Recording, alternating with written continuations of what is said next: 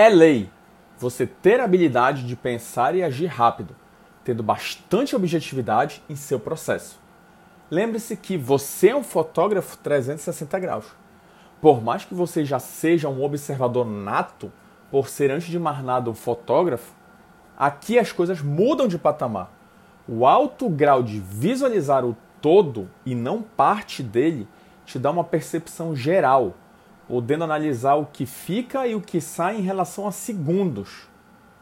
Exemplo: um ambiente no qual estava preparado para um casamento e você tinha exatos dois minutos ou menos para fotografar um ambiente sem ninguém, ou seja, apenas a estrutura, foi necessário muita mão de obra para que esses dois minutos se fizessem claros para você e a foto 360 graus saísse com o resultado do qual você desejasse.